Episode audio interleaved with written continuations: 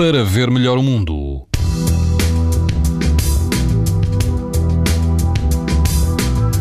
E as temperaturas eh, sobem ligeiramente amanhã eh, e quase todo o país vai apresentar risco muito alto de exposição à radiação ultravioleta.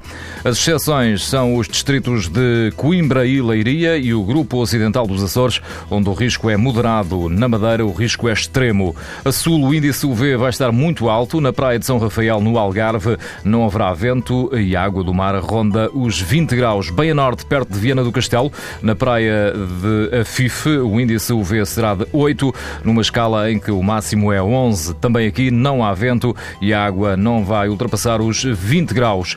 Na Praia da Vagueira, no distrito de Aveiro, o risco de exposição aos raios UV vai ser moderado, o vento fraco e a temperatura eh, pode atingir os 22 graus. Temperatura da água do mar. Pode ouvir estas informações no site da TSF e também em podcast. Para ver melhor o mundo. Uma parceria Essilor-TSF.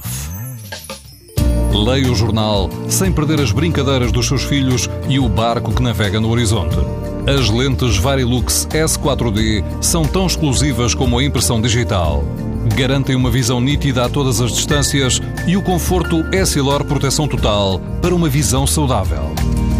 Essilor, para ver melhor o mundo.